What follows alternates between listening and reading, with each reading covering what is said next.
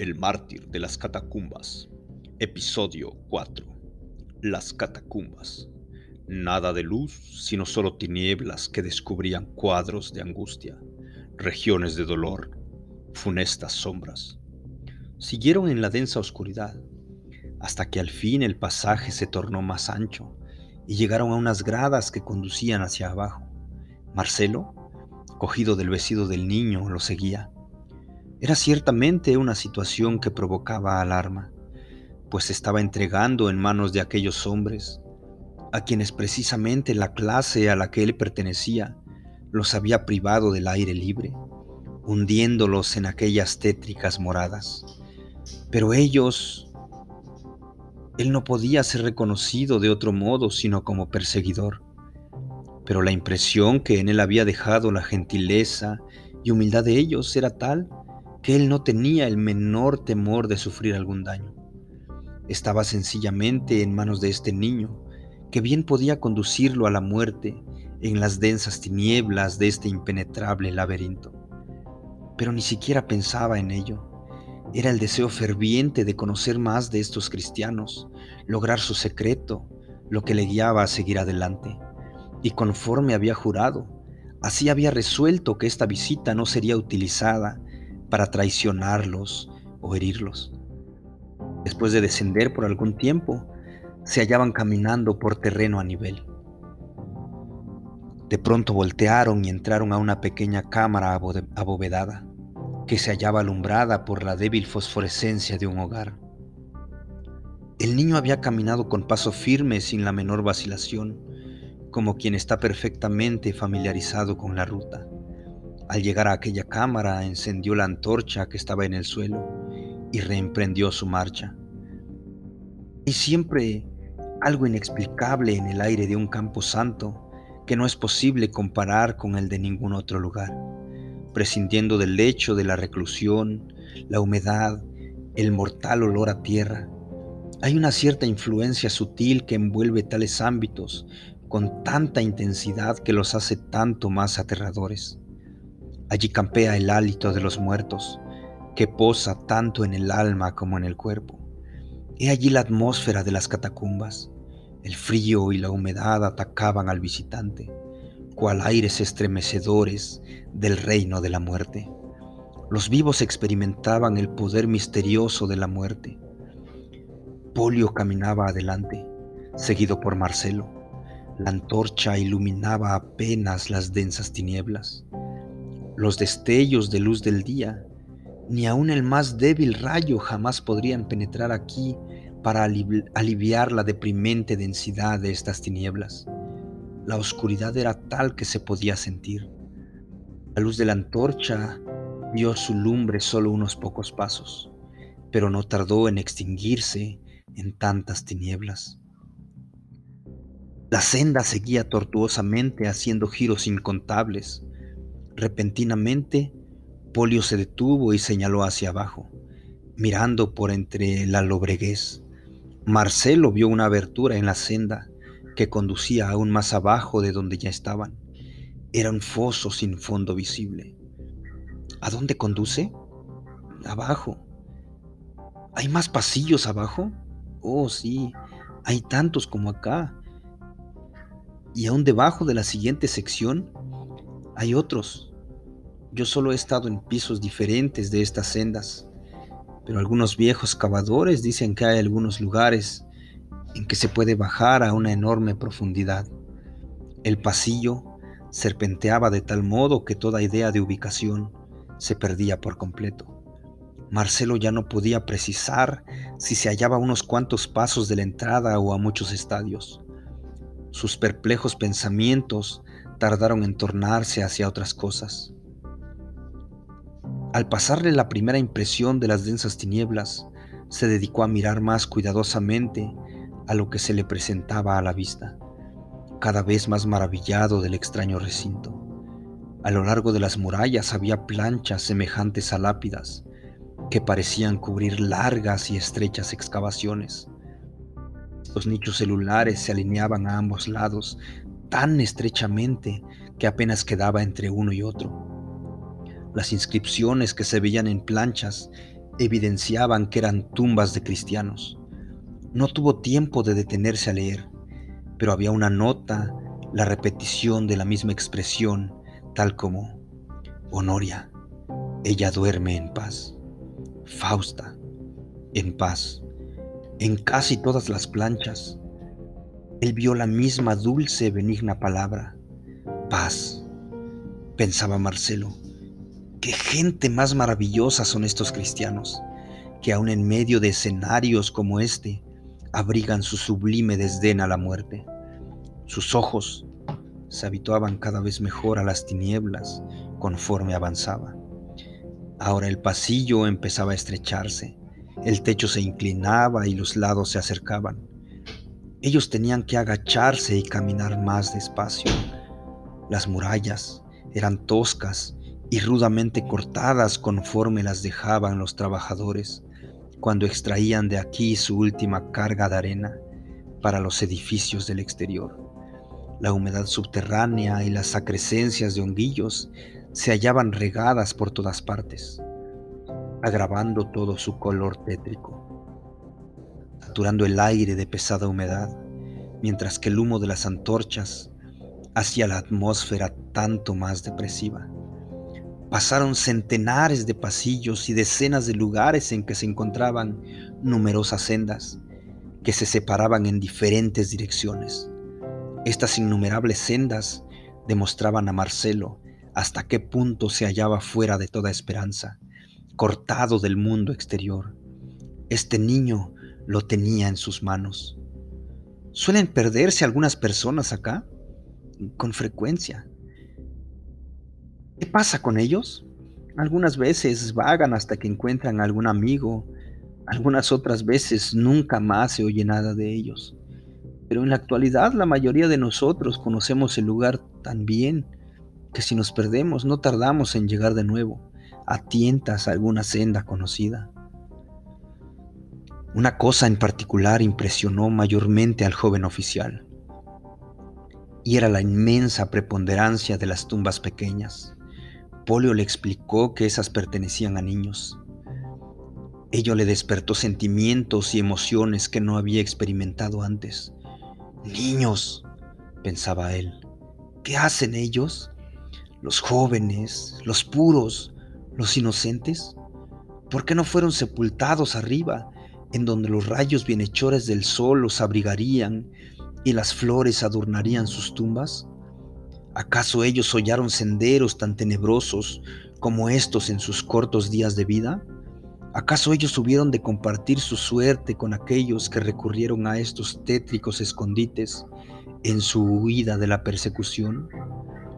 ¿Acaso el aire del etéreo de esta interminable tristeza de estas pavorosas moradas aminoró sus preciosas vidas infantiles y quitó de la vida sus inmaculados espíritus antes de su tiempo de madurez? Marcelo, como en un suspiro, preguntó, Largo tiempo hace que nos encontramos en esta marcha. ¿Estamos ya para llegar? El niño le contestó, Muy pronto llegaremos. Sean cuales hayan sido las ideas de Marcelo, abrigaba antes de llegar acá en cuanto a la casa de estos fugitivos. Ahora se había convencido que todo intento de hacerlo era absolutamente en vano. Todo un ejército de soldados podían penetrar aquí y jamás ni siquiera ver a un solo cristiano. Y cuanto más se alejara, tanto más desesperanzada sería la jornada. Ellos podrían diseminarse por estos innumerables pasillos y vagar por allí hasta encontrar la muerte. Pero ahora, un sonido apenas perceptible como de gran distancia atrajo su atención, dulce y de una dulzura indescriptible, bajísimo y musical, venía procedente de los largos pasillos, llegando a encantarle como si fuera una voz de las regiones celestiales.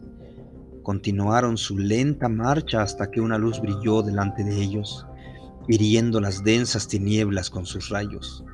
Los sonidos aumentaban, elevándose de pronto en un coro de magnificencia imponderable, para luego disminuir y menguar hasta tornarse en unos lamentos de penitentes súplicas. Dentro de unos cuantos minutos, llegaron a un momento en que tuvieron que voltear en su marcha, desembocando ante un escenario que bruscamente apareció delante de sus ojos. ¡Alto! exclamó Polio, al mismo tiempo que tenía a su compañero y apagaba la luz de la antorcha que les había guiado hasta aquí. Marcelo obedeció y miró con profunda avidez al espectáculo que se le ofrecía a la vista. Estaban en una cámara abovedada como de unos cinco metros de alto y diez en cuadro, y en tan reducido espacio se albergaban como cien personas, hombres, mujeres y niños. A un lado había una mesa, tras la cual estaba de pie un anciano venerable, el cual parecía ser el dirigente de ellos. El lugar se hallaba iluminado con el reflejo de algunas antorchas que arrojaban su mortecina luz rojiza sobre la asamblea toda. A los presentes se les veía cargados de inquietud y demacrados, observándose en sus rostros la misma característica palidez que había visto en el cavador. Ah, pero la expresión que ahora se veía en ellos no era en lo absoluto de tristeza, ni de miseria, ni de desesperación. Más bien, una atractiva esperanza iluminaba sus ojos y en sus rostros se dibujaba un gozo victorioso y triunfal. El alma de este observador fue conmovida hasta lo más íntimo, porque no era sino la confirmación anhelada inconscientemente de todo cuanto había admirado en los cristianos, su heroísmo, su esperanza, su paz, se fundaban necesariamente en algo escondido, oculto, lejano para él. Y mientras permanecía estático y silencioso, escuchó el canto entonado con el alma por esta congregación. Grandes y maravillosas son tus obras, Señor Dios Todopoderoso. Justos y verdaderos son tus caminos, tú, oh Rey de los santos. ¿Quién no te temerá, oh Dios, y ha de glorificar tu sagrado nombre? Porque tú solo eres santo, porque todas las naciones han de venir y adorar delante de ti, porque tus juicios se han manifestado. A esto siguió una pausa. El dirigente leyó algo en un rollo que hasta el momento era desconocido para Marcelo. Era la aseveración más sublime de la inmortalidad del alma y de la vida después de la muerte. La congregación toda parecía pendiente del majestuoso poder de estas palabras, que parecían transmitir hálitos de vida. Finalmente, el lector llegó a prorrumpir en una exclamación de gozo que arrancó clamores de gratitud y la más entusiasmada esperanza de parte de toda la congregación.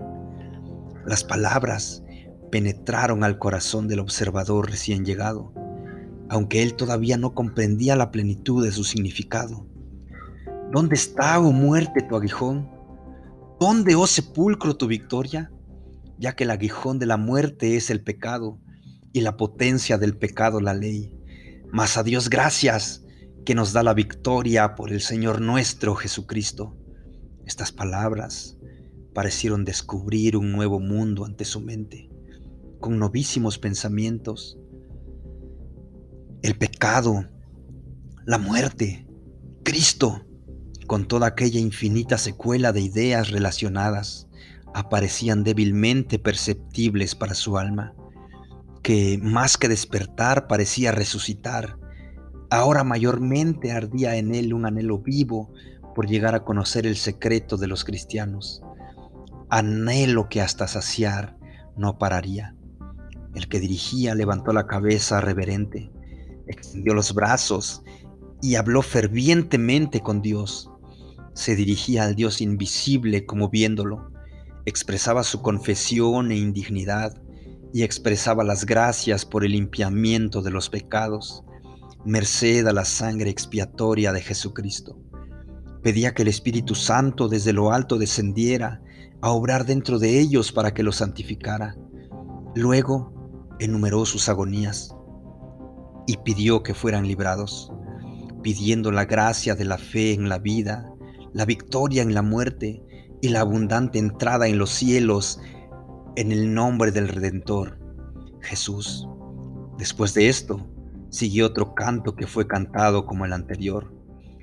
Aquí el tabernáculo de Dios con los hombres, y Él morará con ellos, y ellos serán su pueblo, y el mismo Dios será con ellos, y será su Dios. Y Dios enjugará toda lágrima de sus ojos, y no habrá más muerte, ni tristeza, ni gemidos, ni tampoco habrá más dolor. Las cosas viejas pasaron. Amén. Bendición, gloria y sabiduría, y hacimiento de gracias, y honor, y potencia, y magnificencia sea a nuestro Dios por los siglos de los siglos. Amén. Y después de esto, la congregación empezó a dispersarse. Olio avanzó hacia adelante conduciendo a Marcelo, pero ante la presencia de su figura marcial y su relumbrante armadura, todos retrocedieron e intentaron huir por los diferentes senderos. Pero Marcelo clamó en alta voz, No temáis, cristianos, yo me rindo ante vosotros, estoy en vuestro poder. Ante ello, todos ellos volvieron y luego miraron con ansiosa curiosidad. El anciano que había dirigido la reunión avanzó hacia él y le dirigió una mirada firme y escudriñadora. ¿Quién eres tú y por qué nos persigues aún hasta el último escondite de reposo que se nos deja en la tierra? Tened a bien no sospechar el mínimo mal de parte mía. Yo vengo solo, sin escolta ni ayuda. Estoy a merced de vosotros. Pero, por ventura, ¿Qué puede desear de nosotros un soldado y tanto peor un pretoriano? ¿Estás acaso perseguido? ¿Eres acaso un criminal? ¿Está tu vida en peligro? De ninguna manera. Yo soy oficial de alta graduación y autoridad, y es el caso que toda mi vida he andado ansiosamente buscando la verdad. Y he oído mucho respecto a vosotros, los cristianos. Empero, en esta época de persecución es difícil hallar uno solo de vosotros en Roma, y es por eso que he venido hasta aquí en vuestra búsqueda. Ante esto, el anciano pidió a la asamblea que se retirase, a fin de que él pudiera conversar con el recién llegado. Los otros, en el acto lo hicieron así, y se alejaron por diferentes encaminamientos, sintiéndose más tranquilos. Una mujer pálida se adelantó hacia, Polio y lo tomó en sus brazos. ¿Cuánto te tardaste, hijo mío? Madre querida, me encontré con este oficial y me tuve que detener. Gracias sean dadas a Dios nuestro Señor que estás bien. Pero, ¿quién es Él? Lo que el muchacho contestó diciendo confiadamente, yo creo que Él es un hombre honrado. Ya ves cómo confía en nosotros. El dirigente intervino diciendo, Cecilia, no te vayas. Espérate un momentito. La mujer se quedó habiendo hecho lo mismo unas pocas personas más. Yo me pongo a tus órdenes. Soy Honorio, dijo el anciano, dirigiéndose a Marcelo. Soy un humilde anciano en la iglesia de Jesucristo. Yo creo que tú eres sincero y de buena fe. Dime pues ahora, ¿qué es lo que quieres de nosotros? Por mi parte, me pongo a sus órdenes. Me llamo Marcelo y soy capitán de la Guardia Pretoriana. ¡Ay de mí! exclamó Honorio, juntando las manos al mismo tiempo que caía sentado sobre su asiento. Los otros miraron a Marcelo apesadumbrados y la mujer, Cecilia, clamó agonizante de, dolor. Oh, Polio querido, ¿cómo nos has traicionado?